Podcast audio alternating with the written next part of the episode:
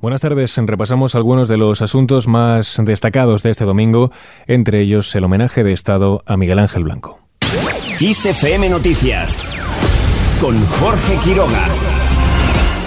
Este domingo se cumplen 25 años del secuestro de Miguel Ángel Blanco. Recordemos quien murió asesinado por ETA tres días después, el 13 de julio de 1997.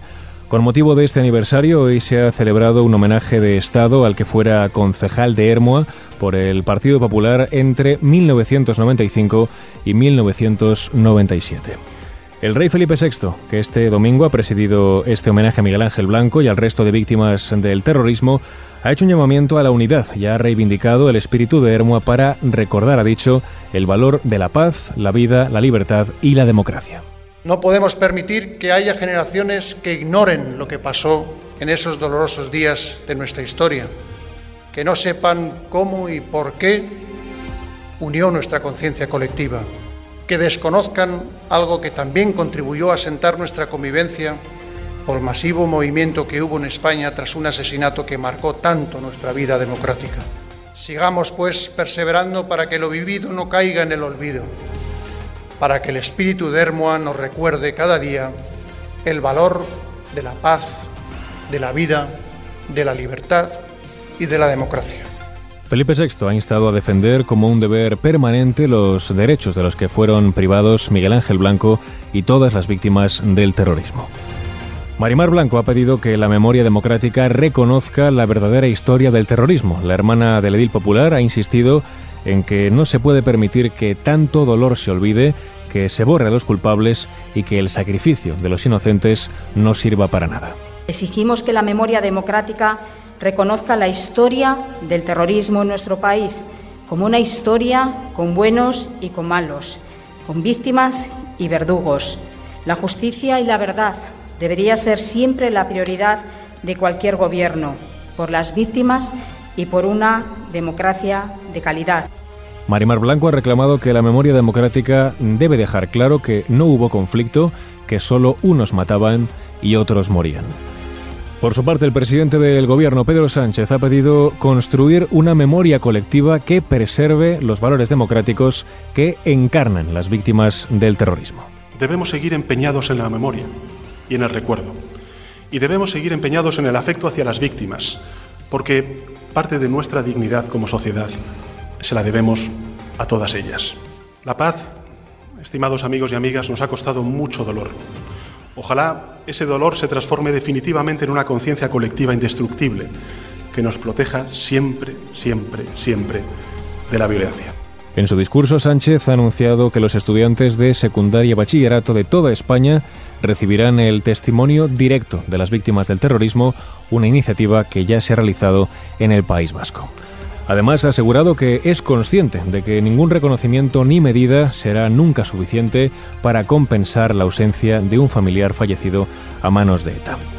Otro de los presentes en el homenaje de Estado ha sido Feijó, quien ha insistido en que lo mínimo que se le puede pedir a Bildu es la condena a ETA. Además, el presidente del PP ha remarcado la importancia de ser claros con los años de terrorismo de ETA en España.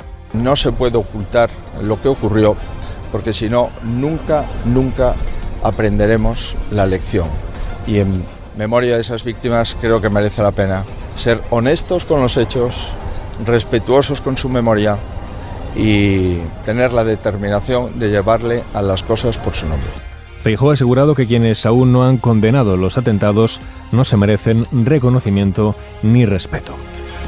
Por su parte, el Endacari Íñigo Urcullo ha reclamado una reflexión valiente y una autocrítica sincera a quienes ejercieron y ampararon la violencia terrorista, una petición a la izquierda Berchale en la que ha insistido en los últimos días. Reitera que no es posible hacer un borrón y cuenta nueva.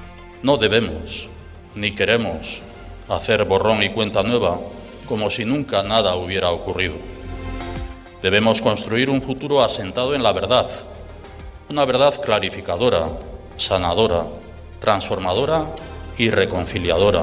Al margen del homenaje de Estado a Miguel Ángel Blanco, seguimos con otras cuestiones destacadas del día de hoy. Yolanda Díaz asegura que nada va a romper el gobierno. Eso sí, la vicepresidenta segunda reconoce que al Ejecutivo le falta alma. Ha insistido en que obviamente no se puede estar de acuerdo con todo, pero que en un país que tiene un enorme riesgo de concentración oligopólica en dos sectores clave, como es el financiero y el energético, le hubiera gustado más actuación por parte del gobierno.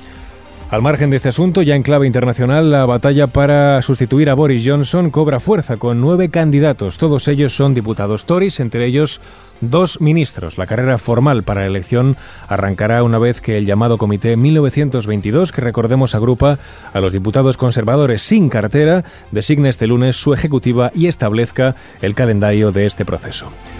Seguimos con otras cuestiones. Francia da por hecho que Rusia va a cortar por completo el suministro de gas a Europa. El ministro galo de Economía y Finanzas, Bruno Le Maire, considera que esta es la opción más probable y por ello pide estar atento al consumo energético, un mensaje dirigido tanto a las administraciones como a las empresas y a los particulares. Por otro lado, Ucrania denuncia 15 muertos y 24 atrapados por un ataque ruso a un edificio en Donetsk. De momento, desde Moscú no se pronuncian sobre esta ofensiva, mientras continúan lanzando ataques al oeste de la localidad de Lysychansk, que logró, recordemos, tomar la pasada semana. Además, las tropas nacionales de Ucrania aseguran haber logrado frenar el avance enemigo en Donetsk. Y terminamos este repaso informativo con tenis.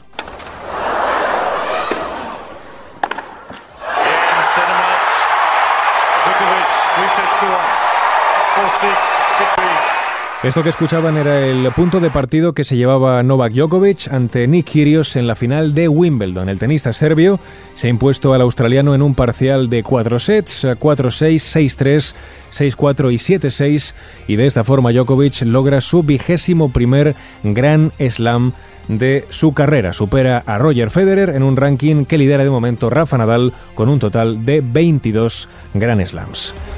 Y con este último apunte sobre tenis lo dejamos. Más información, como siempre, actualizada en los boletines de XFM.